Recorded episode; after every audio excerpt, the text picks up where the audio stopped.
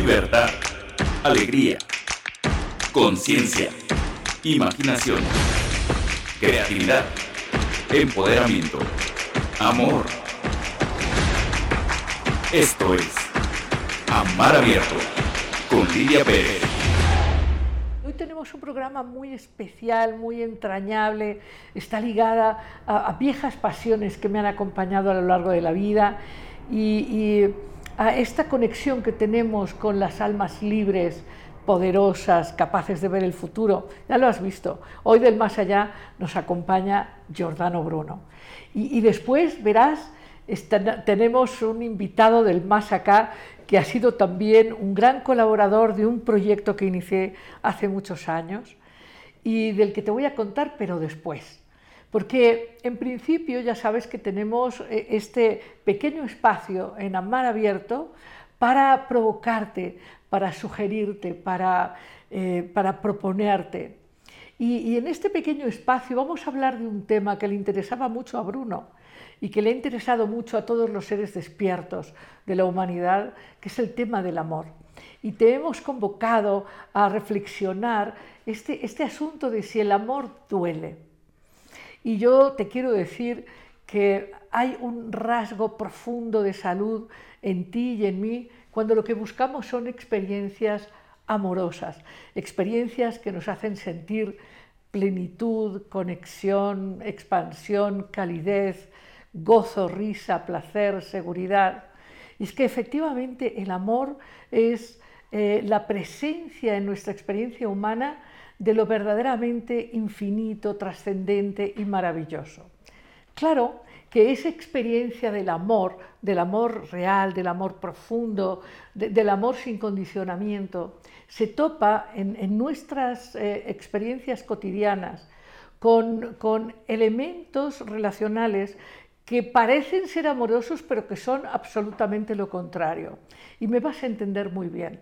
En general, en esa búsqueda apasionada, sincera, inteligente, profunda del amor, eh, pensamos, así eh, lo hemos creído, pensamos que esa experiencia de amor la vamos a experimentar con un alguien especial, ese alguien que va a tener esa mirada que nos ve realmente, que ve quiénes somos, que ve el alma, que nos aprecia, que nos respeta, que, nos disfruta.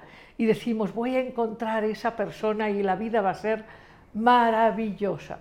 No, no, importa que hayamos visto en tíos, primos, primas, tías, etcétera, que esto de las relaciones no, no siempre acaba bien.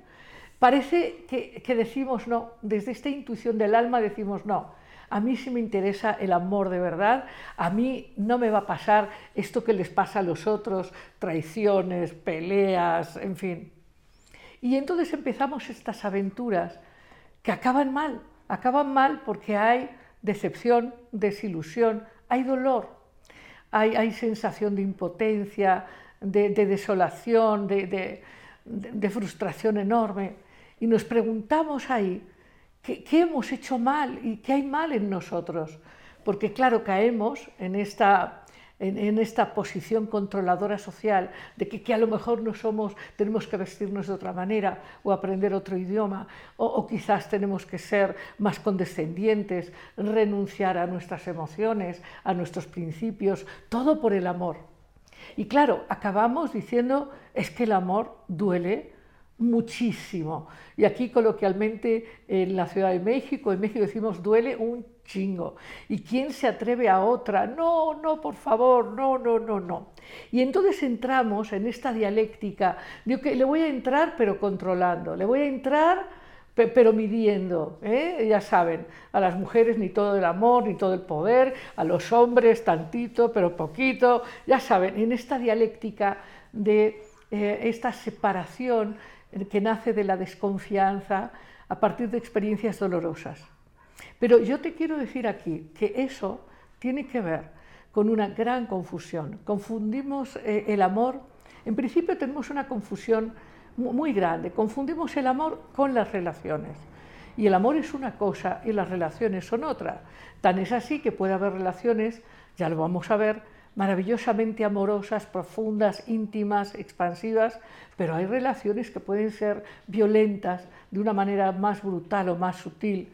Y, esas relaciones y esas interacciones eh, tienen que ver con patrones de control, defensivo, claro, debajo del control hay miedo, miedo a ser heridos, miedo a ser abandonados, en fin, y entonces pensamos que el control es la medida, con quién has hablado, a dónde vas, por qué llegaste tarde, qué estás mirando, qué estás pensando, hay un terror a que el otro niegue e, esta, eh, esta forma de seguridad que acaba de todas maneras y más allá de tener mucho control, acaba en rutina, acaba, acaba en vacío, acaba en una experiencia desalmada, donde el amor se ha escapado, nunca llegó. Pero tuvimos el flashazo, este enamoramiento que dijo, sí, ahora sí, esto es fantástico, quiero más. Pero ese quiero más no acaba bien porque, porque empezamos justamente a confundir el amor con ese control, con la manipulación, con el chantaje, con la codependencia. Y este es un grave error. Entonces, cuando decimos que el amor duele, estamos diciendo una gran tontería. No duele el amor, lo que duele es el, desamor. Lo que duele es confundir el amor con, esta parte eh, asustada de los seres humanos que, que no tiene la valentía para vivir en complicidad e independencia, es decir, vivir en complicidad, complicidad e interdependencia. Entonces todas nuestras relaciones se cimentan en una falsa, en una falsa expectativa y es que el amor viene de afuera, que el amor viene del otro. Y eso, eso no es verdad. El amor nunca viene del otro. ¿Por qué? Porque el amor es una experiencia interior. El amor es algo que tú vives y que tú sientes en el interior. Y claro que si tú te amas y tú eres feliz, claro que puedes compartirlo con otro que también sea feliz en, pactos que están inundados por respeto, por valoración, por, por gozo, en donde la relación tiene como finalidad no, no competir o compararse o controlar, sino tiene la relación como, como un enfoque fantástico en producir placer, gozo, expansión. Y eso requiere conciencia, requiere compromiso, pero no con el otro, que, que, puede ser, sino compromiso con amarte tú, con respetarte tú, con entender que el amor nace de la capacidad que tienes de vincularte con tu propia alma, con tu propia conciencia, eh, con esta capacidad de aceptar quién eres, con, el cuerpo que tienes, con, eh, con tu parroquia, con, con, tu verdadera realidad, porque, porque la fuente del movimiento de tu vida tiene que ver con tu alma. Tu alma es lo que mueve tu creatividad, mueve eh, tu simpatía, mueve tus elecciones. Entonces, eh, la primera relación amorosa que tienes que tener es con tu propia alma. Y eso te llevará a comprender que el amor no solamente no duele, sino que el verdadero amor, el amor por ti mismo, la conexión con las partes metafísicas, espirituales, luminosas de quien eres, eso, eso magnifica, sana, eh, alegra expande. El, amor es verdaderamente extraordinario, es una experiencia que empezamos a atisbarla cuando nos enamoramos. Allí hay un destello de lo que es esta cosa maravillosa que es el amor y que eres tú, porque tú, en realidad, tu esencia es amor. Entonces, esa, esencia que eres, esa fuerza, esa luz, la, tienes que conectar dentro de ti. Y tienes que soltar esta necesidad de que el amor venga de afuera, la aprobación venga de afuera, el aplauso venga de afuera. En fin, ya sabes, el amor, el amor no duele. Y, y ahora vamos a pasar a este otro espacio de amar abierto, este espacio que llamamos abiertamente, charlando abiertamente. Y hoy te quiero decir que tenemos aquí a un invitado muy querido porque hemos compartido muchísimas actividades en torno a pasiones y cosas de las que te voy a hablar. Eh, eh, hoy, desde luego, tenemos una pasión, eh, una simpatía de alma con nuestro invitado del más allá. Giordano Bruno, tú sabes, ha sido una presencia en, esta marcha evolutiva de la humanidad que ha tenido un impacto verdaderamente extraordinario. Eh, Giordano Bruno ha sido una culminación de un proceso humano eh, evolutivo extraordinario que se dio en el Renacimiento, ya sabéis, en el Renacimiento en esa época en Italia, en el siglo XVI. Eh, en fin, Óscar Urrutia, bienvenido. Muy bienvenido, Óscar. Bueno, yo ahora me voy a levantar, voy a cambiar un poquito ¿eh? mi posición para verte mejor, ¿eh? como, como dice eh, el lobo y caperucita, para verte mejor. Ah, bueno. Para que nos veamos mejor. Bueno, bueno le, quería contar a nuestros amigos, amigas que nos están en este momento viendo, les quería contar esta aventura y esta cosa apasionada que inicié hace ya 30 años eh, en donde pues, eh, em, tuve la, idea y la pasión de, poner de relieve en México la figura de Giordano Bruno. Para entonces, Giordano Bruno en México no era tan conocido ni en las universidades, ni por supuesto en las prepas, y no por, no por ninguna razón en especial, sino, ya lo vamos a hablar, porque Giordano Bruno no solamente fue quemado en la hoguera por su capacidad de visión tan profunda de los mundos y del futuro, sino porque esa visión, claro que cuestionaba muchas estrategias del poder de la época. Y eso lo iremos hablando. Pero entonces, hace 30 años, eh, pues yo, y, junto a muchos amigos que nos han acompañado, junto a ti y otras muchas personas, logramos poner en México eh, una, una, representación de Giordano Bruno, ¿sí? pusimos la Plaza de Bruno en México, que es la... Ah, mira, ahí estoy yo en, mis primeras ruedas de prensa, ahí eh, cuando me preguntaban, es curioso verme ahí eh, tan jovencita y tan apasionada. Bueno, ahí fue cuando desarrollamos eh, el comité pro revaloración Giordano Bruno y nuestra primera acción fue poner la plaza y desarrollar toda una estrategia de difusión de la obra de Bruno, ya veréis por qué esto es tan importante, y me gustaría contar desde luego con vuestras visiones. Quizás muchos de vosotros nos habéis acompañado en las ceremonias conmemorativas, en, las distintas conferencias, simposium, en fin, en muchísimas actividades que hemos realizado a lo largo de 30 años, con una pasión y es la de propiciar eh, a partir de este modelo y este conocimiento traído y refrescado por Bruno, ¿no? Eh, este, eh, pues bueno, estábamos aquí compartiendo contigo esta importancia de traer a nuestro presente un modelo de libre pensamiento, de capacidad de relacionarse con el infinito universo, con el futuro, eh, con el desarrollo consciente de la propia conciencia, de manera independiente, en fin. Todo esto nos llevó a crear esta plaza y a hacer muchísimas actividades en las que participó muchísima gente con la que estamos totalmente agradecidos. Y quiero deciros que esta plaza es la más importante en el mundo, además de aquella que está en Campo di Fiori, en Roma, donde lo quemaron vivo simplemente por expandir su luz. Es una cosa interesante, cómo la gente que tiene una visión adelantada suele generar respuestas de miedo, de, falta de control, y claro, en las estructuras donde hay mucho control, y en esa época ya sabéis que como en la nuestra y en todas, hay instituciones que quieren tener todo bajo control, y claro que Bruno era pues muy amenazante y, de todas formas él tenía también características personales que, bueno, que, eran muy, muy confrontativas. Así que eh, eh, pues pusimos la plaza de Bruno en México y también desarrollamos muchísima tarea de divulgación de su obra.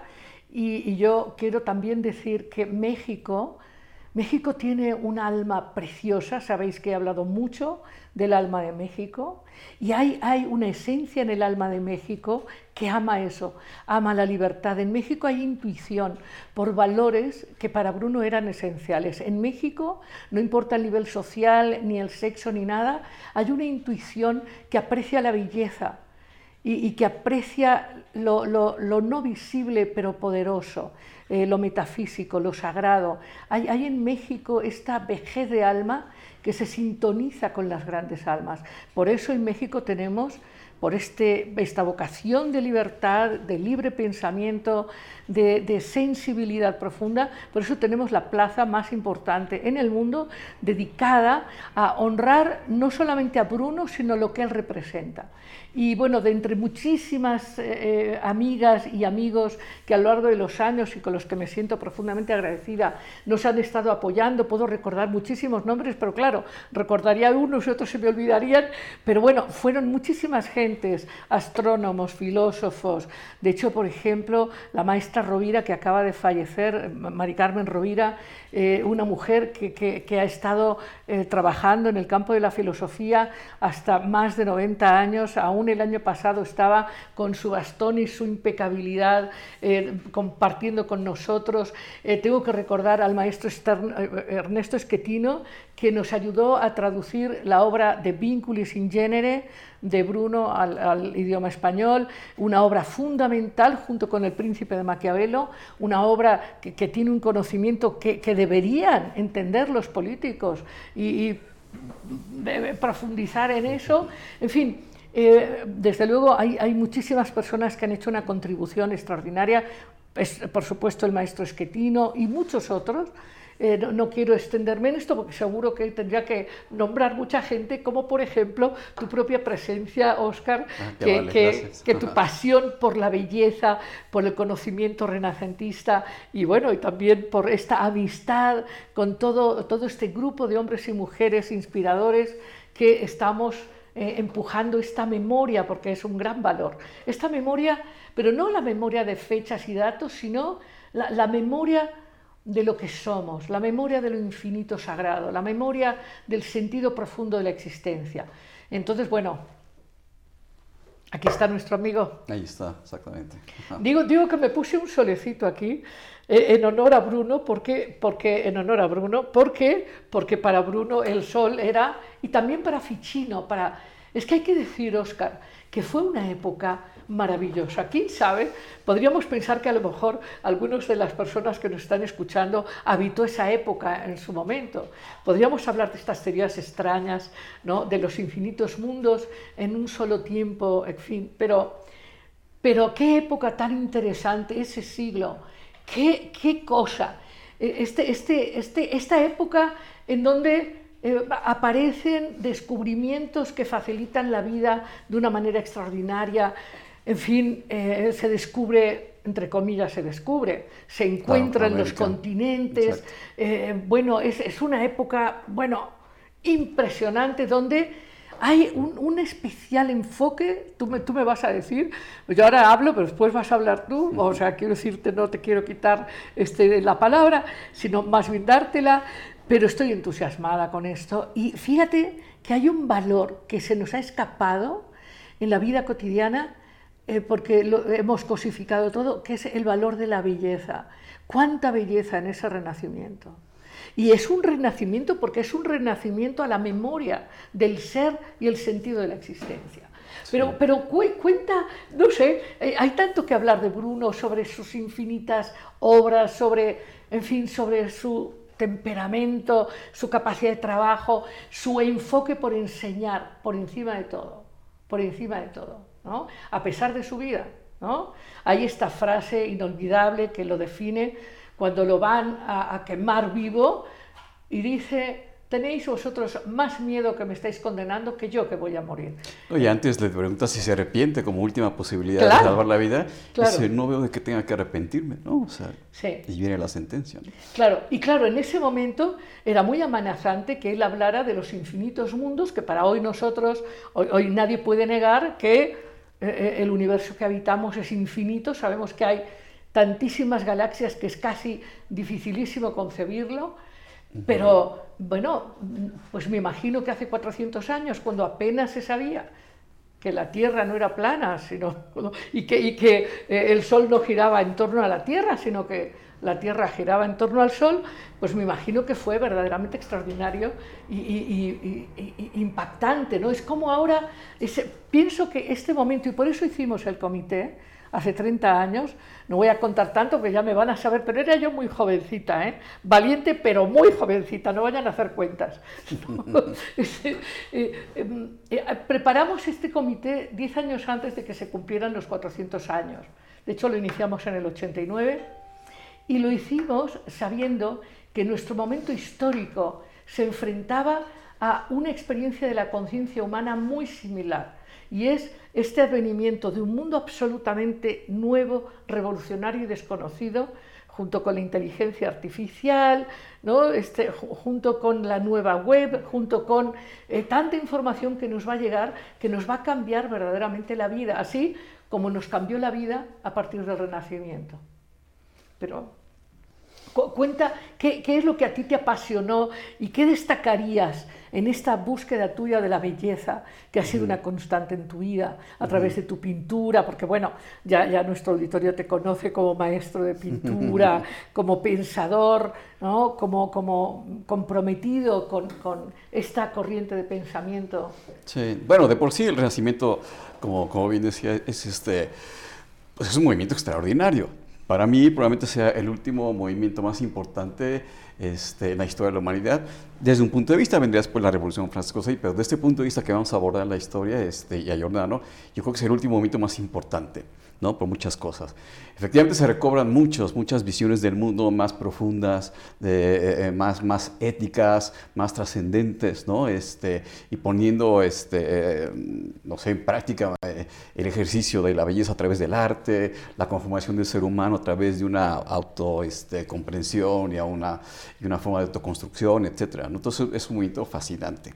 Bueno, una de las cosas que hay que recordar es que Bruno fue muy molesto, o sea, lo quemaron vivo y no lo quemaron solo vivo en su cuerpo, sino que quemaron sus obras, las hicieron desaparecer y claro, se han recuperado, pues mucho porque algunos discípulos, como siempre pasa, pero lo quemaron porque él, cuestionaba algo que, que todavía hoy está presente. Él planteaba que la experiencia de lo sagrado y la conexión con lo sagrado era un asunto del individuo y que no hacía falta intermediarios y que había en esta mirada de, integrar el macrocosmos en el microcosmos a través de un arte extraordinario, que es una facultad que en la época pues ni siquiera se consideraba, hoy apenas, que es a través de la imaginación, a través de las imágenes, integrar esto, que en Platón sería eh, este mundo inteligible, este mundo arquetípico,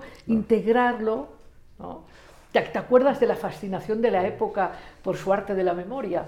Sí, no, y destacar un poco esta, esta idea de, la autonomía del ser humano para hacer esto, para comprender las cosas, para imaginar, para autoconstruirse, para autodeterminarse, sin esperar a que alguien le dé permiso o alguien le, autorice una, una, comunión con la mística, con la espiritualidad, sino recobra. Y ese sentido dignifica mucho al sentido del ser humano, hace sentir al ser humano como alguien, este, insisto, autodeterminado, autoconsciente, y llegar a las experiencias más, más profundas espirituales por una vocación consciente. ¿no? O sea, él hablaba mucho de que no se puede hacer un acto de magia, ¿no? Eh, en, términos simbólicos, lo que sea, sino hay una convicción y un control absoluto de lo que se está haciendo, ¿no? Entonces llega esta experiencia de la, de la trascendencia, de lo místico, lo espiritual, etcétera, pero bajo una conciencia plena, bajo un uso de la razón, esto es por esto y pasó a esto, es, es una, una razón impulsada por, por, una este, eh, aspiración al mundo espiritual. Y eso me parece fascinante. Eh, las cuatro columnas eh, del proceso de conocimiento bruniano pasan por el amor, que él, ya decía, el amor es el vínculo de los vínculos, el amor, la matemática, la belleza y la magia. Claro que, claro, decir magia pues suena, al mercado este, este de, los amuletos. No, no se, trata de, la magna ciencia, de la integración. De la transformación profunda y, de la visión de las cosas. Ajá, ajá. Bueno, eh, de, las obras eh, de Bruno, que son muchísimas, estaba pensando, por ejemplo, en esta obra de la sombra de las ideas, eh, en donde él justamente plantea cómo a través de la imaginación, eh, podemos captar estas ideas extraordinarias que nos vinculan con todo lo que es y que nos resuenan con todo lo que somos, ¿no? o, por ejemplo, eso es fascinante todo. ¿Te acuerdas de eh, el universo principio y uno? ¿no? Claro. O, el infinito universo. Una de las cosas este, bueno, que, que, que, son admirables en, en Giordano para penetrar un poco en esas, esas este, conocimientos, primeramente que es un hombre extremadamente congruente, ¿no? O sea, todo lo que él conoce, todo lo que él difunde, todo lo que él experimenta y, difunde en su conocimiento, desde lo más espiritual hasta lo más práctico, él es congruente. El primero es ser congruente con esta idea, ¿no? A una costa de su vida, eso le costó su vida, ¿no? Para avalar su conocimiento, para avalar su, propuesta. Y, este, y desde aquí pues es un hombre que, que, que, trasciende ¿no? en, el tiempo, no solamente impacta en su tiempo, sino que abre nuevas visiones del mundo que hasta nuestros días estamos gozando de él, cosa que en su momento era impensable. ¿no? Esto que decíamos de, eh, eh, este, de, pensar que el eleccionismo no, no, no, no, no existe, o que el hombre tiene una libertad de pensamiento, un derecho a una libertad de pensamiento, que tiene autonomía para acceder a esta visión del mundo espiritual por conciencia propia y un proceso... Eh, consciente e inteligente a llegar a, comprender la, magna este, espiritualidad. y eso no había, ¿no? Sí, cuando él dice, todo está lleno de vida, todo está lleno de espíritu. Él ya, está marcando en ese momento, cosa que no causaba mucha simpatía a las instituciones del control de la época, eh, cuando él, él, decía que, digamos, la espiritualidad es una experiencia, no, no, no, no es el resultado de unas normas, sí, sí de un compromiso ¿no? con la integridad, la belleza. Y vale la pena establecer en qué, en qué ámbito está desarrollando, porque eh, en ese momento, bueno, la iglesia, que era la que tenía el poder, y hay que hablar de la iglesia en ese momento, este heliocentrismo que se negaba y que la Tierra era el centro del universo era muy importante, porque si la Tierra es el centro del universo, la iglesia es el poder de la Tierra, el Papa es el, el, el que dirige la, la, la, iglesia, por lo tanto el poder del Papa es absoluto, ¿no? dicen, el Papa no se ha equivocado, no se equivoca, ni se equivocará nunca. Entonces, decir que, que la Tierra no es el centro del universo era como quitarle y, desequilibrar este poder absoluto que tenía este, el representante de Dios en la Tierra, que sería el Papa. Entonces, era un golpe muy fuerte. Ahora, en lo ideológico, religioso y político. ¿no? Claro, claro. Eh, claro. Eh, pero bueno, me gustaría, por ejemplo, honrar también porque los grandes procesos de la humanidad siempre nos damos cuenta que tienen que ver con, seres que se vinculan en un enfoque de, evolución. En este caso, esta distinción entre espiritualidad o religión es, un movimiento que aboga por el espíritu que se manifiesta en la belleza, en el amor real, en la, en la integridad, en fin. Pero eh, estaba pensando en, cómo llega este conocimiento eh, profundo de Platón, este conocimiento profundo de los presocráticos, de Pitágoras, cómo llega, y de hecho hay un personaje que un día tenemos que hablar de él, porque hablando de belleza no, hay como Plotino, o sea, ah, tenemos que hablar de Plotino, en fin, y cómo Plotino alimenta a Ficino y, a estos neoplatónicos tan extraordinarios, claro, el primer neoplatónico es Plotino, pero después en el Renacimiento aparecen figuras como Marsilio Ficino, que abre una, una academia eh, que recupera... Pero eh, estas figuras, Ficino, eh, Nicolás de Cusa, etcétera, en el siglo XV tienen una, la gran oportunidad de ser financiados y con mecenas importantes como los Medici y expanden la ideología, esta academia que nutre a todo el espíritu renacentista en cuanto a arte y en cuanto a política, ética, etcétera. Pero a Bruno... Y ciencia, y ciencia. Y ciencia exactamente, pero a Bruno le toca un siglo después. Le toca cuando lleve la, la, contrarreforma, cuando la iglesia está mucho más cerrada a, abrirse a muchos cambios, y entonces es mucho más fuerte, más dogmática, y ahí es donde Bruno este, es importante porque quiere recuperar toda esta, esta eh, ideología, filosofía, tradición, filosófica que, pusieron Ficino todos ellos en el siglo anterior, pero una en condiciones muy complicadas, ¿no?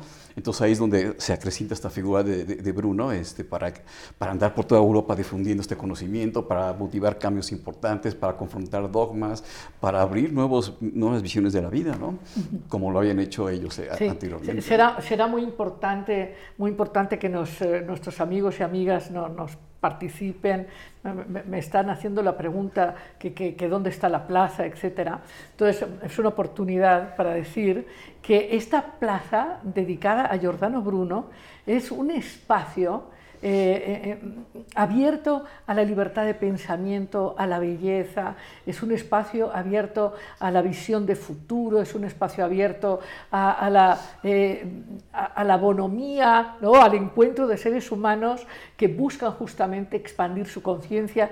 Y este espacio, esta Plaza Giordano Bruno, que se inauguró eh, justamente en el 17 de febrero, eh, ahí está la placa donde, donde está esta, esta, fecha de la inauguración, la pueden ver. Bueno, esta plaza está en las calles de Roma y Londres, está en un enclave precioso.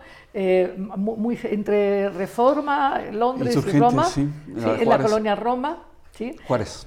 Eh, en la colonia Juárez, en la Ciudad de México. Esta es, digamos, ahí está la Plaza Giordano Bruno. Y ahí todos los años, hoy, al rato les vamos a invitar para que nos acompañen, todos los años, en febrero hacemos una ceremonia, eh, digamos, conmemorativa de esta, de esta fuerza impulsa a la humanidad hacia el futuro sin miedo y con valentía. Entonces, la Plaza Giordano Bruno, para contestar la pregunta, la Plaza Giordano Bruno es una plaza preciosa que está en las calles de Roma y Londres, en la colonia Juárez. Ahí está, eh, pues bueno, este espacio precioso que tenemos que habitar y que tenemos que disfrutar quienes amamos esta, esta mirada libre hacia el futuro y hacia nosotros mismos como, como viajeros en el infinito universo. Así que espero haber contestado bien esta pregunta y seguiremos contestando todas las preguntas que nos hagan. Pero bueno, tú, estabas eh, enfocándote y, recordando cómo hay una época extraordinaria en el siglo XV y luego en el XVI, que es en el siglo, él nace en el 1548, en Nola. En, la última etapa del Renacimiento, que él quiere justamente retroalimentar. Y él, claro que, claro que es inspirado por, por Ficino, por Copérnico, en fin, pero hay una característica fundamental en Bruno que hay, también es importante decir. Él eh, trató con, con, los, con reyes, con el rey de Francia, también estuvo en, relación con, con, Inglaterra, con todos los académicos de la época. Sí, con las aristocracias de la época y todo. Es, Así es. Y claro que él despertaba eh, algo que hemos hablado muchas veces, eh, es que la figura de Bruno en su época tenía un impacto enorme. Claro, si lo mataron en vida, pero también su obra, no nos damos cuenta de cómo era este hombre que caminaba por todas las, las grandes capitales europeas. Que en parte es, algo que, que, busca el comité, o sea, bajo la conciencia de que Giordano Bruno fue un, un hombre mucho más importante y más influyente en su momento de lo que pensamos que fue ahora porque si efectivamente se encargaron de, bueno, de, desaparecer físicamente y que su obra no trascendiera. Y toda la influencia que tuvo los pensadores y científicos en las épocas posteriores, muy pocos se atrevieron a decir o aceptar la influencia de él, pues quizá por temor a represalias o porque simplemente no lo hicieron. Pero sí, yo creo que sí fue, fue un hombre mucho más importante en su época de lo que nos han dejado ver, ¿no? Bueno, Galileo Galileo sí fue inspirado por Bruno y, Leibniz y muchos. Sí, sí, sí, que sí aceptaron de alguna manera o las influencias de Bruno. Entonces, este, sí creo que fue alguien mucho más importante en su momento. Claro, pero hablando de épocas, hablando de épocas, eh, hay una gran similitud en el desafío que enfrentaba la población general en esos siglos, en donde les cambió la realidad. es, es impresionante, pero hay que verlo, hay que colocarse en esta época en que de golpe aparece muchas más poblaciones desconocidas, aparecen fuentes de riqueza en territorios antes ignorados, aparecen descubrimientos científicos, ¿no? Que, Aparece una nueva clase social, que son los comerciantes, Así es. que empiezan a tener mucho, mucho poder, ¿no? Porque están los aristócratas y la iglesia, y aparecen esta que es mucho más pujante, más poderosa, que bueno, ahí están los Medici, con todo el poder que tenían, Claro, los, exactamente, los viajeros, ¿no? Los comerciantes, que establecen, bueno, ¿por qué crees que tengo yo aquí a Ibistot? Pues porque Dios de la, del comercio y la comunicación. Porque, porque hay, que, hay que recordar que así como, como Bruno, Bruno tiene una cualidad que es la de las gentes que sí quieren conocer.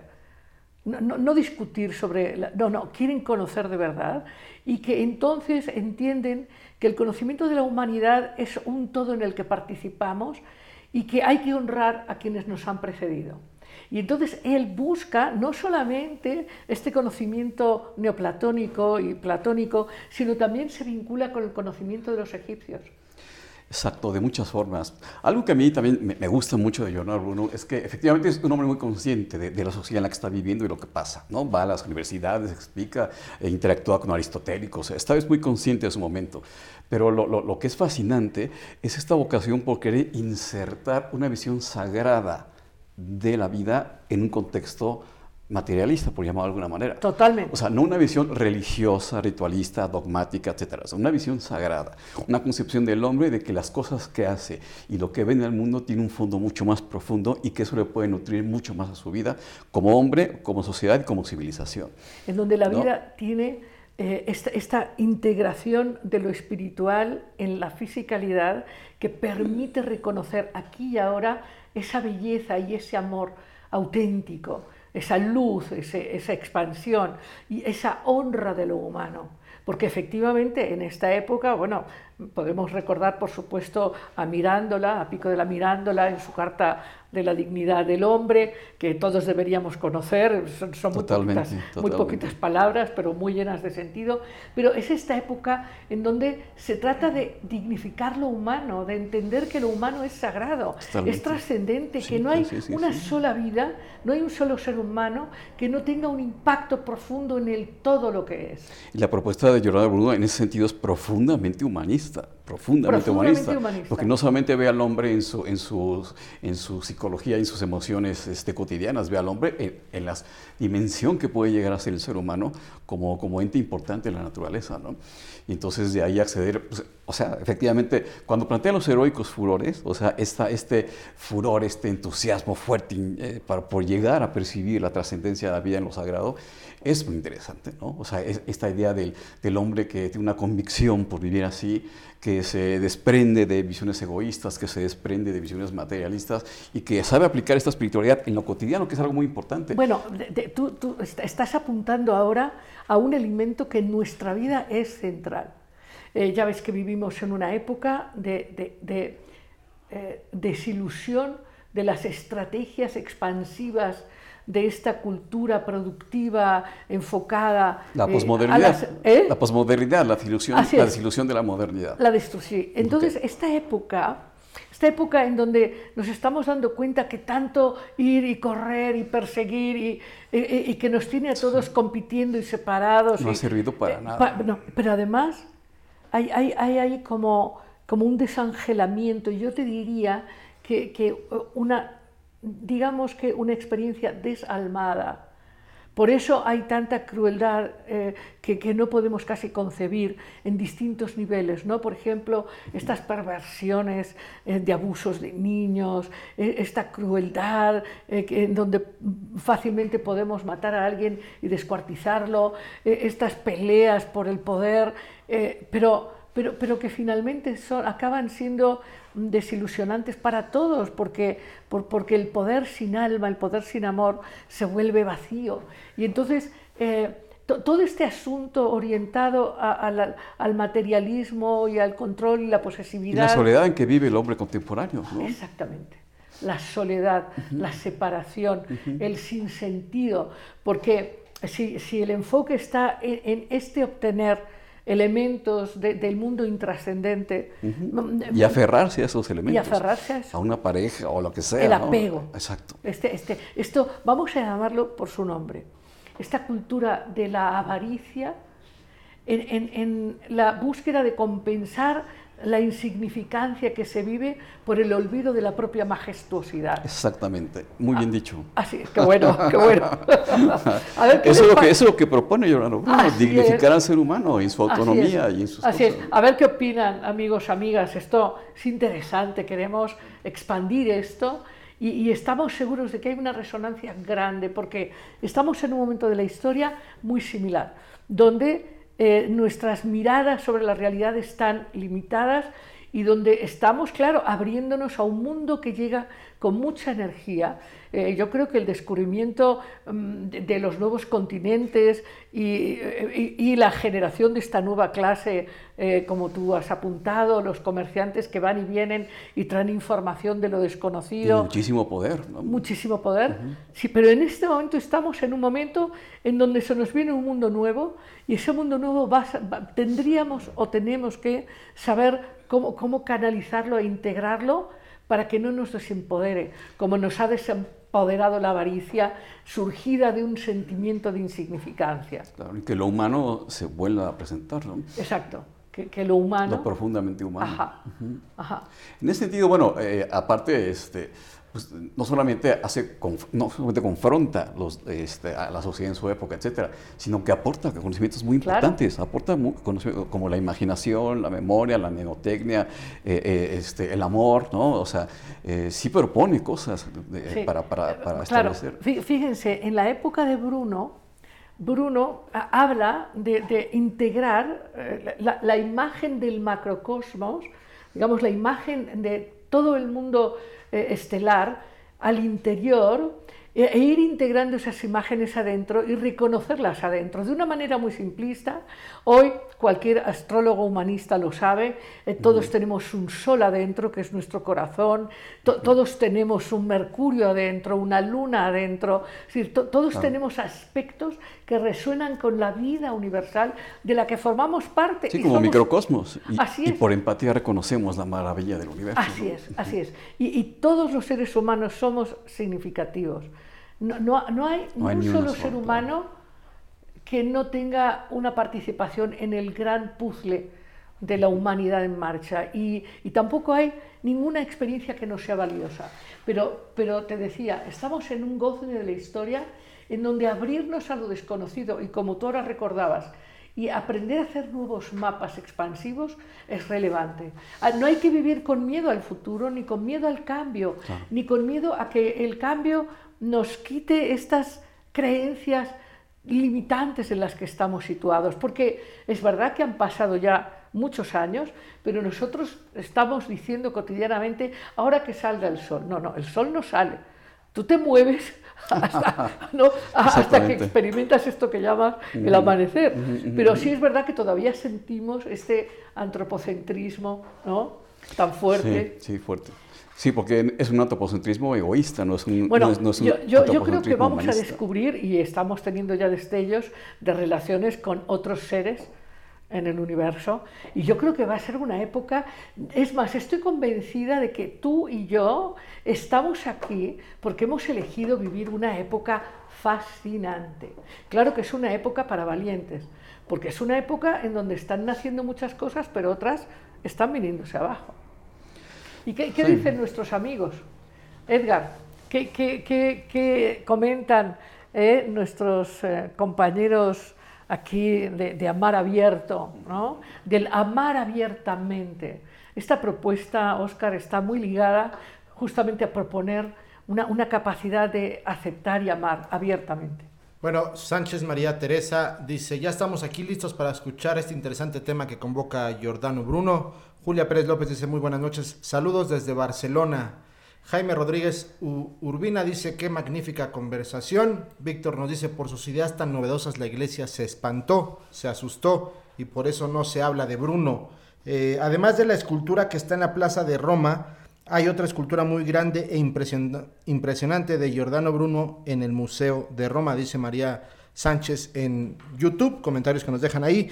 José de Jesús Suárez, un aplauso por la foto grupal, me imagino a las que hemos estado pasando. Eh, Conca dice muy buenas noches. Paulina Moguel, qué guapa se ve maestra. Moisés Sánchez Pacheco, Giordano Bruno, un gran personaje del Renacimiento. Andrés Cervantes dice, de su libro Para que te amen, me quedé mucho con la idea de una cosa es el amor y otra las relaciones. ¿Nos podría explicar un poco más de eso? También hace la pregunta y dice, las relaciones sí duelen. Eh, pues aquí ya están muchos saludos, eh, saludos y mucho éxito. Eh, estamos por comenzar y bueno, pues sí, algunos comentarios. No fue Galileo el que padeció el silenciamiento de sus obras, sino Giordano Bruno, dice José de Jesús Suárez. Son Sí. algunos comentarios que han dejado. Sí, bueno, pues muchísimas gracias por la participación y queremos más, ¿eh? por favor pongan likes, inviten a sus amigos, eh, planteen preguntas, en fin, en fin, bueno, y, y- y qué bueno que les gustan las fotos, tenemos muchísimas, ¿eh? imagínense 30 años de clases, conferencias, ceremonias, bueno, bueno, nada más que me dijeron hoy los productores, oigan, no, no podemos poner tantas, unas poquitas nada más, si acaso las volvemos a pasar, pero, pero, claro, Ya pusimos más. Ah, ya vamos a, ya vamos a poner más. Es como una pincelada de memoria sobre, sobre esta pasión que tiene que ver con Bruno y con su propuesta. ¿no? Y bueno, quiero saludar a, mira, ahí está, hay una foto ahí donde presentamos el libro de Vinculis in Genere, la traducción. eh, van a ver arriba, a la izquierda, bueno, arriba, van a ver eh, esta presentación, fue en Bellas Artes, fue en- en- en un salón de bellas artes en donde presentamos el libro, la traducción al español de la obra de Vinculis in Genere, que tradujo la persona que está a mi izquierda, que es eh, el, el doctor Esquetino, Ernesto Esquetino Maimone, y bueno, estábamos ahí como siempre muy contentos. A, a- a mi otro lado está eh, el, eh, Gerardo Gali, que fue el editor. Y, bueno, ahí estábamos celebrando con muchísimos asistentes esta presentación del libro de Vinculis in Genere. Y bueno, ha sido una aventura, ahí tenemos cómo, cómo fue trasladada la estatua a la plaza. Y déjenme contarles una aventura. Claro que era yo un poco más joven, ya no hagan cuentos, por favor, ya no hagan cuentas, pero no saben el gozo, era yo bastante joven, y mis alumnos y alumnas más jóvenes a veces, o más o menos. Y entonces para conseguir el... Teníamos que conseguir dos cosas. Una, esta plaza requería dos eh, fuentes de energía. Una era, eh, bueno, en la parte eh, diplomática, política, para que pues, eh, pues el, Departamento del Distrito Federal, la comunidad italiana, la Embajada de Italia, en fin, nos ayudaran a conseguir el espacio. Y la otra es que teníamos que conseguir el dinero que costaba esta, la, la, la realización de, la estatua en bronce, y eso era carísimo. Y entonces ideamos una rifa, eh, rifamos un auto, pero había que vender muchísimos boletos para que no fueran tan caros y en fin. Y resulta que entonces eh, yo y mis alumnos íbamos a vender boletos eh, donde sentíamos que la gente tenía para derrochar y en aquel entonces estaba el Frontón México abierto y entonces íbamos al Frontón México y les decíamos a los pelotaris y a los que asistían, oigan, compre boletos, compre boletos. Y luego íbamos, ya saben, por la zona rosa, eh, íbamos pues ahí donde la gente pues dispendiaba sus, eh, sus eh, pecunios y dineros en tragos y, y bueno, y como éramos jóvenes y yo creo que decían, bueno, estas niñas y nos compraban los boletos y esa fue una manera, eh, yo diría que inocente, porque no era ingenua, era inocente, muy generosa de parte de todas las personas que daban su tiempo y su energía para la realización de la plaza. Hicimos desde luego muchísimas comidas y desayunos con gente de, Todo se fue dando en una forma muy... Así es. este, se fue dando de una casi- manera casi- casi extraordinaria. mágica, sí. ¿Cuánto tiempo, eh? Sí, fue un buen tiempo. Ahí hay en muchas conferencias, eh, en algunas de ellas eh, y en algunas eh, apareces tú con una cara de gente buena. Sí, bueno, pues este... todo el mundo tiene su buena época. Entonces, bueno, pero de, la mano de profundizar y de valorar eh, en este conocimiento tan extraordinario que nos viene de la mano de Bruno eh, y claro que nuestra pasión filosófica pues nos lleva a investigar por supuesto nos ha llevado a dedicar la vida a ver este conocimiento universal de distintas culturas pensadores pero nos ha alimentado mucho hemos crecido mucho con eso humanamente Sí, por supuesto, pues es parte de, de ejercer un compromiso, ¿no?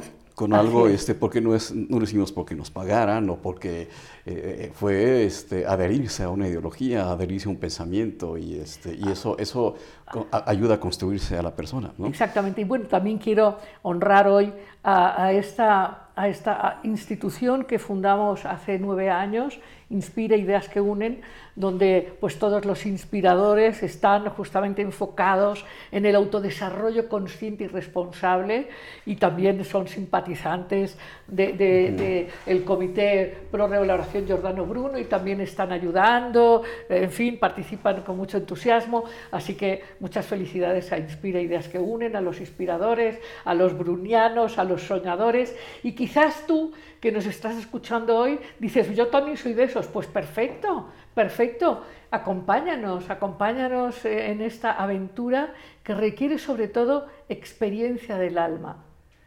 Es verdad que yo, tengo pasión por, la lectura y tengo muchísimos libros y los he disfrutado mucho, pero el verdadero conocimiento tiene que ver con integrar esto que...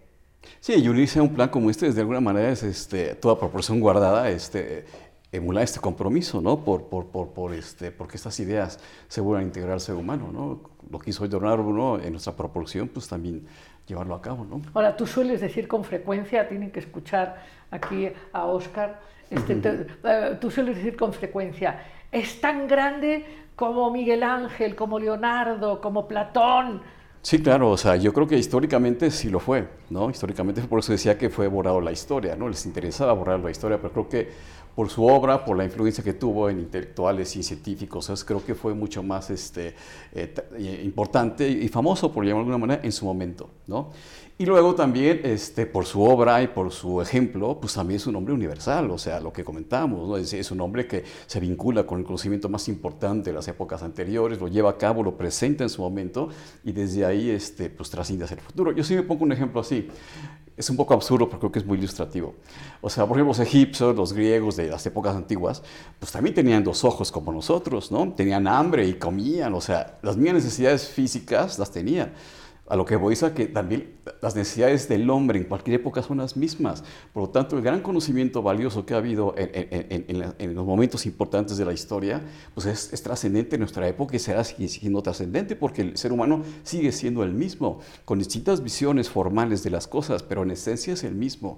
Y las así como también comían, pues nosotros comemos también, y había como necesidades esenciales profundas, pues también las tenemos nosotros. A lo mejor no nos damos cuenta tanto, quizás sí, quizás no.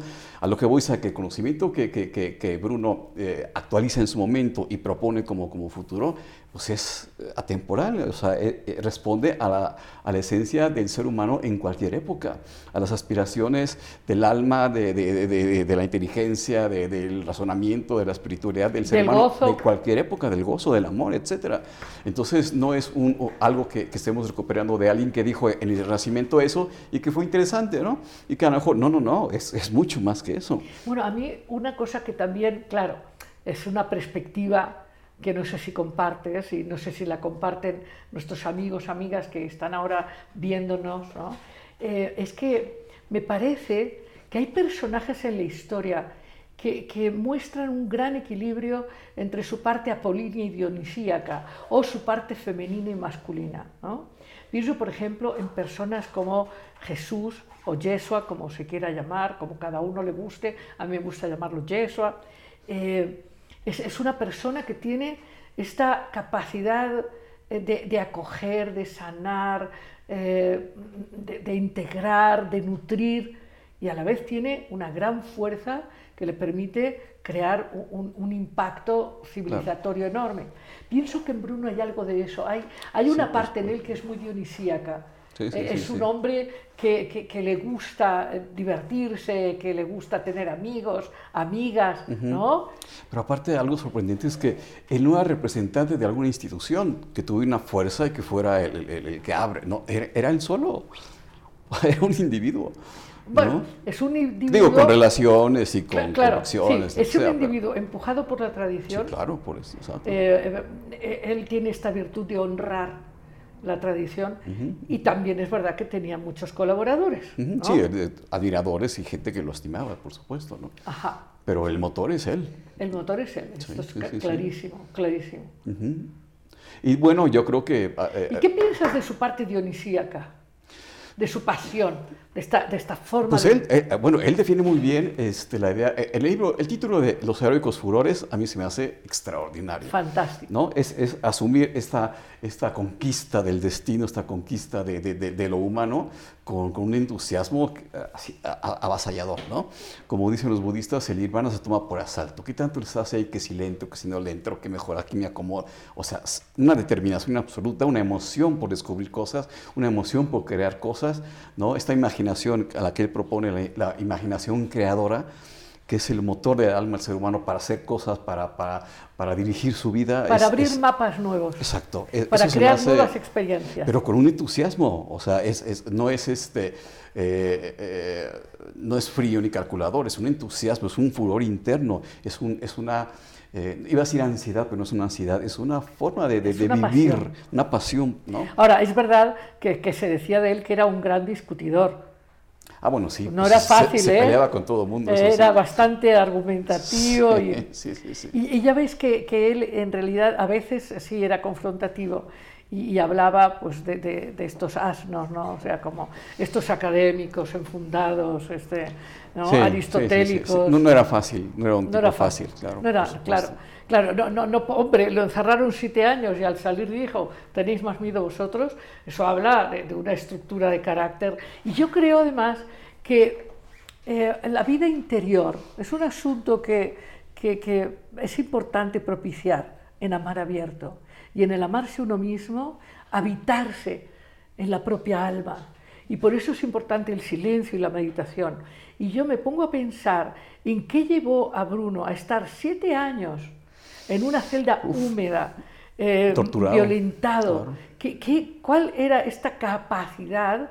Y yo, yo sí creo, claro, no lo puedo demostrar, pero yo creo que él tenía esta capacidad de irse muy profundamente eh, y a través de la imaginación, irse, irse de la celda, ¿no? o sea, nutrirse de su conexión Claro. con el sol, con, con lo celeste, y esa convicción de que él tenía razón, o sea, si los demás no lo podían ver, pues era cosa, y ahí estaba esta pasión pedagógica, porque a lo largo de su vida, bueno, hablo de la parte dionisíaca como esta parte del sentido del humor, de la capacidad de hacer amigos y tener afectos reales.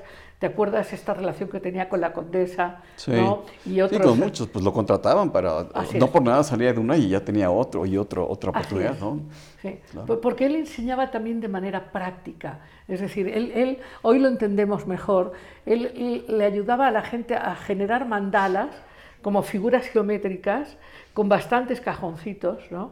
donde podía poner mucha información, parecido al mandala astrológico. Sí, sí. ¿no? Entonces, claro, a la gente le daba una capacidad de absorber información que era mágica para ese momento. Pero- Lo que hoy hacen las computadoras, Pero aparte como una vía de, de- de- de- introspección. Claro. O sea, no solamente una vía de aprender cosas o de memorizar cosas, sino una vía de reconocerse en las propias imágenes, reconocer la expresión de la propia alma a través de las imágenes que evoca el Sí, propio individuo. Sí, pero bueno, como tú sabes, siempre en todas las épocas hay gente que quiere sacarle provecho comercial. Ah, claro, Y en esa época también había los que de esa arte, el arte de la Sí, querían... creían que era otra cosa, ¿no? Ah, sí, y querían ser los meros meros, ¿no?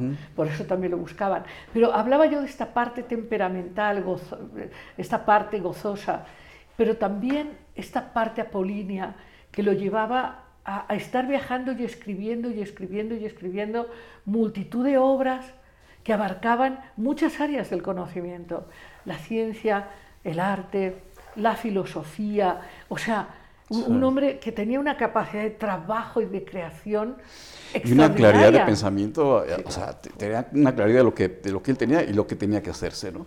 Y desde ahí, este, como, eh, como a mí también me, me- atrae mucho esta idea, este, se habla mucho de, de no racionalizar en exceso, porque, pero la razón tiene un sentido y cómo él espiritualiza el proceso racional, racional, eso es muy interesante. O sea, lo que comentamos al principio, de que el hombre llega a la convicción de la existencia de Dios o de lo espiritual, justamente por una certeza racional fundamentada en sí mismo. O sea, esto es así, esto es así, el dogma así lo entiendo, así lo comprendo, y de ahí poder de las imágenes, ¿no? Como un proceso que despierta una Claro. forma de racionalizar. Cuestionamiento y de Claro, autoconocimiento. claro. Que, que yo diría que es un proceso de la conciencia y de la mente, más que un proceso estrictamente racional, según, ¿no? Sí, claro. A, a través de la intuición, a través de capacidades mentales. Va elevando a la razón a percepciones más sutiles. Eso es muy interesante. ¿no? Pero habla de esta autonomía del ser humano, de que por sí mismo puede llegar a una percepción de lo espiritual o de lo divino, Bueno, sin este, intermediarios. ¿no? hay, hay más preguntas que ahí nos avisáis que será muy interesante escuchar, ¿verdad? Todo lo que tienen que compartir nuestros amigos, amigas, las preguntas, ¿no? Hay Sí. algunos comentarios acerca del programa que dice Esmeralda Osuna, qué interesante personaje Giordano Bruno, me resulta muy inspiradora su vida, me invita a seguir mis sueños con esa pasión, muchas gracias por este bonito programa. Sara Ñañ- Yáñez dice, excelente conversación, felicidades Áscaro Rutia, Citlali Cortés, muy buenas noches, yo no lo conocía, gracias por este programa. Eh, Margarita Padrón Carrillo dice, gracias al maestro Giordano Bruno por su generosa alma, por ser un faro de luz para nuestra humanidad. Fermín dice, los invito a observa, no sé a qué se refiera, pero nos está haciendo una invitación. Eh, Antonio Campos dice, maestra, ¿podría recordarnos el significado del sol para Giordano Bruno, por favor? Las técnicas de memoria es una gran aportación de Giordano Bruno, también otro comentario que hacen aquí en YouTube. Son algunos comentarios que han dejado. Eh, bueno, para Giordano Bruno como para todo... observar la luna, dice, los invito a observar. Ah, sí que hemos tenido la luna llena. Está, muy esplendorosa. Ajá, sí, mu- muchas gracias. Bueno, para, Bruno, pero también para todas las grandes culturas despiertas, eh, hay, una conciencia del Sol como regente del sistema solar y, co- y como la inteligencia y el espíritu del que emana el orden de este sistema solar. Y hay, una relación del hombre, eh, el hombre despierto con el hombre solarizado, el, ho- el hombre que se sale de su mundo y se conecta con esa luz, El hombre esa luz apolíneo, ¿no? ordenada, eh, sí, esta fuerza, eh, sí, ¿no? Aunque yo creo que es importante entender que Bruno sí integraba esta parte solar como un fenómeno de elevación, de iluminación, es un reflejo. Si veis, todos los grandes iniciados o avataras tienen en su vida una representación solar, por eso nacen en el solsticio de invierno y tienen eh, experiencias de crucifixión justo cuando el sol está eh, en lo alto, en fin. eh, hay, hay elementos astrológicos simbólicos, pero todos los héroes que conocemos en el hemisferio norte son héroes solares. Vinculados y la sol. solarización tiene que ver con la iluminación, con la asimilación de la máxima luz que en el sistema se puede interiorizar y manifestar. Por ejemplo, en la plaza de Bruno, en- en la- al, al fondo de la estatua, abajo de la misma estatua, hay una frase de él que dice, dispongámonos al sol que está a punto de amanecer, para que nos encuentre eh, limpios, frescos. Hay, hay que limpiar Claro. nuestras moradas y nosotros mismos para recibir al sol. ¿no? Así es, pa- para entender esa resonancia con esa frecuencia de luz que sostiene la marcha del mundo de manera impecable. Entonces, el hombre es un tema también. El, el hombre solar es un hombre expansivo, es un hombre que, que alimenta, que nutre, que ilumina. ¿no? Sí. Y bueno, e- esta idea, este, en el arte, por ejemplo, desde las culturas antiguas, etcétera, todo lo- e- el uso del oro en el arte, pues era justamente esta idea de, de evocar la manifestación del sol en el mundo creador, ¿no? O sea, se decía que el oro era la solidificación de un rayo del sol, ¿no? Y que vivificaba la materia. Entonces, todo lo que tenía oro tenía que estar vinculado al sol, que era un símbolo directo de, de Dios, ¿no? Y de la luz, etcétera, ¿no? Es, volvemos a lo mismo, a esta sacralización de la vida.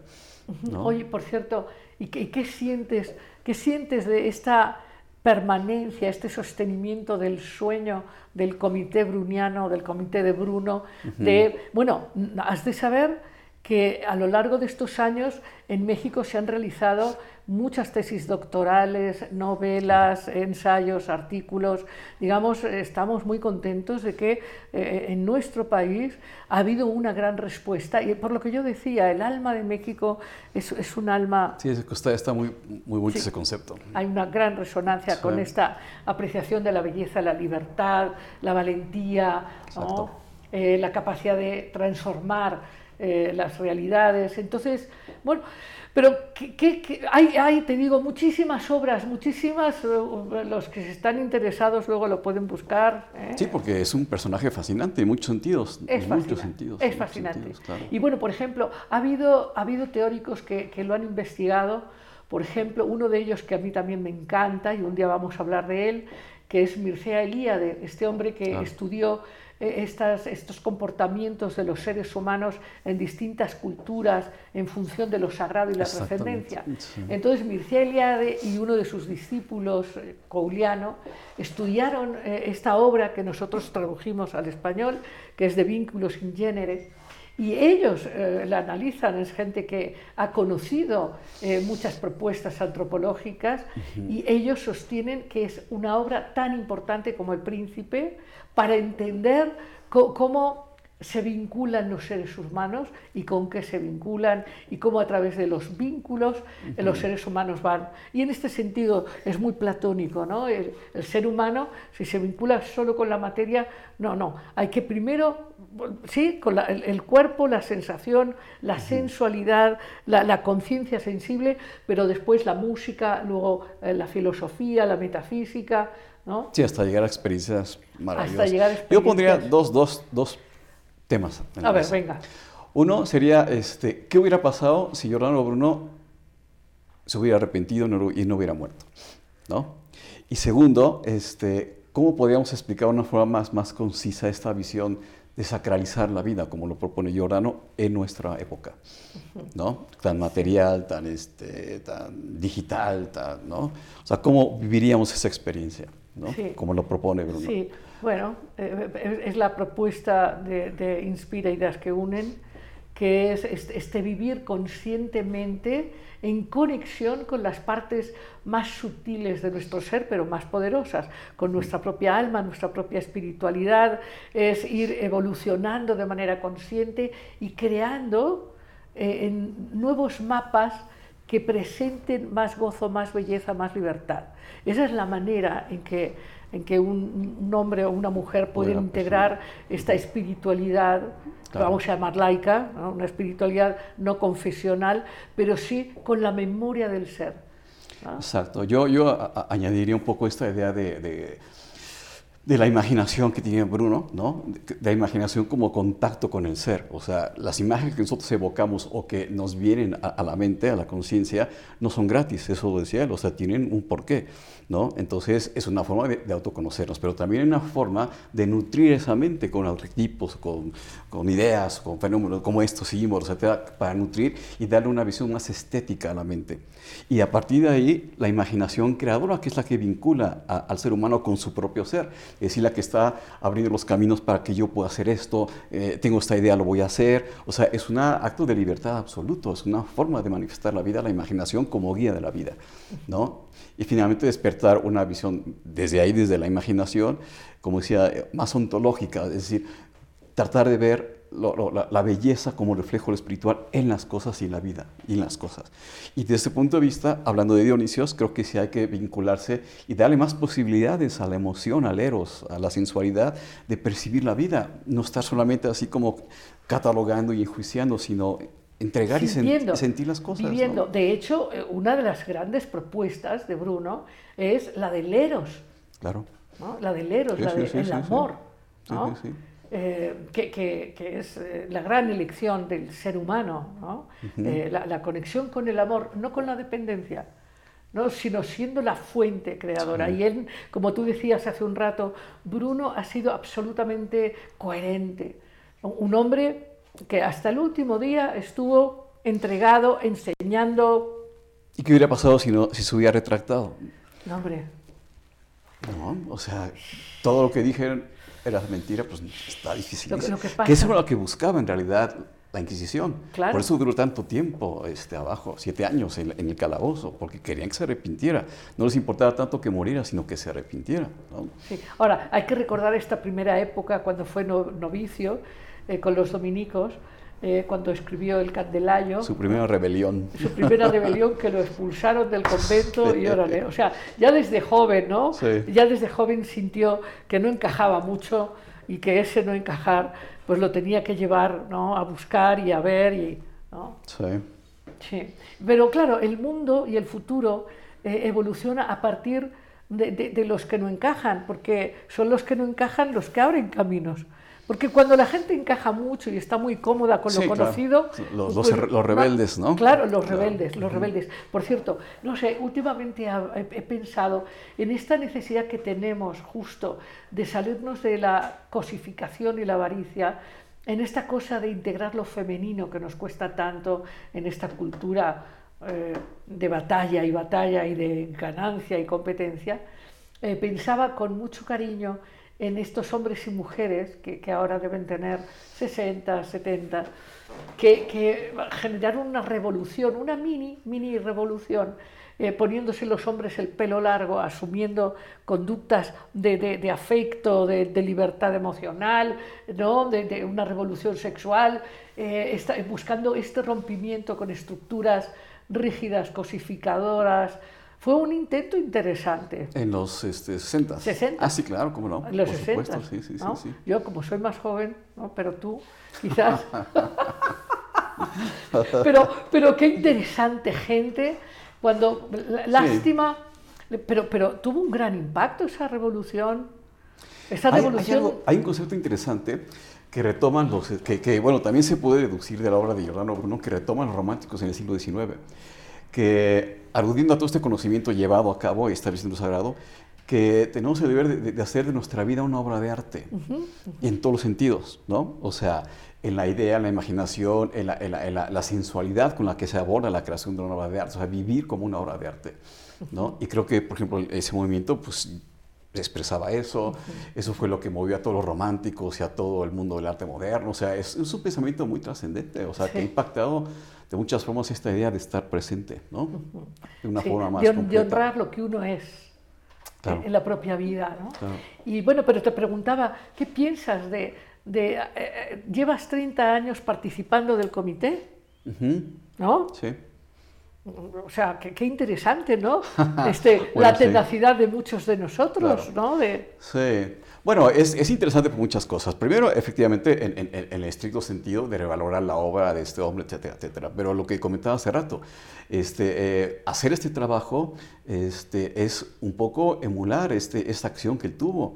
O sea, su ejemplo de, de compromiso, de congruencia, de impecabilidad, etcétera, pues al, al tratar de, de- de- plantear nuevamente su forma de vida en un ambiente materialista como el que vivimos ahora y consumista, etcétera, pues es un poco eso, ¿no? O sea, es este, Sí. insistir y recordar y, y- y- y, este, y Sí, sí. en proporción, en toda proporción guardada, pues emular esa misma idea, ¿no? Y Sí, eso eh, nos sí. construye también como Eh, personas. sí, eh, bueno, yo, yo me siento muy, muy contenta, muy feliz y muy agradecida con la gente que siguió esta, esta idea, ¿no? que me acompañó. Y algo que, que es interesante para mí plantear, es que cuando decidí fundar el Comité Giordano Bruno y esta corriente de pensamiento y de desarrollo de conciencia, no, no tiene que ver con una mirada fetichista, eh, Bruno, Bruno, no, no, no, sino con, con esta propuesta de libertad de pensamiento, de capacidad de mirar el universo y el futuro sin miedo, con esta capacidad de acercarse a la belleza, es decir, este es el valor por, por lo que estamos en este, en este trabajo, no, no, no para eh, cantarle las mañanitas cada día, ¿no? sino, sino básicamente por, por, claro, ser parte de esta tradición que viene desde el mundo egipcio y antes, desde el Exacto. mundo, pero no vamos a decir esas cosas porque el mundo es muy antiguo. Todos nosotros somos muy antiguos, la verdad. Y todos nosotros formamos parte de este misterio que hace que la humanidad avance y se transforme de maneras insospechadas. Es que yo creo que el conocimiento hay que reactivarlo. O sea, por ejemplo, una de las, hablando del Renacimiento, una cosa que yo admiro mucho del Renacimiento es que efectivamente emulan mucho todo lo, lo griego, toda la percepción clásica del mundo, pero lo revitalizan. Porque si no hubiera sido así, estaríamos viendo partenones en Florencia, y no. O sea, asumen una experiencia profunda humana, conciben nuevas formas de belleza y construyen una nueva propuesta estética. La arquitectura renacentista, las pinturas de Leonardo, o sea, hay una nueva revitalización de esa misma idea. Entonces, Una evolución Una evolución. ¿no? profunda. Y eso yo creo que viene constantemente, viene cíclicamente. Entre algún tiempo que esperemos que no sea muy, muy, este, muy, muy lejano, la vanguardia va a ser lo viejo. O sea, Así a la es. vanguardia va a ser el pensamiento clásico nuevamente. Así es, Cuando así nos hartemos de, de, este, de muchas cosas que estamos viviendo ahora. Pues muchísimas gracias, Oscar. Eh, tenemos la participación del auditorio. Saludos, eh, dejan saludos. Este, Dejan saludos, eh, saludos al invitado, a un, a- también a un gran hombre, Giordano Bruno, gracias por el tema. Eh, son algunos comentarios que dejan por acá. Eh, Salvador pregunta, Giordano Bruno, ¿qué energía tiene más desarrollada? ¿La energía femenina o masculina? Felicidades Óscar Urrutia y a la maestra Lidia. Muchas gracias por este programa. Muchos programas más así, por favor. Felicitaciones. Se necesitan más programas así. Muchas gracias. Eh, buenas noches. Gracias por el tema. Y pues son algunos comentarios, sobre todo de felicitaciones al tema.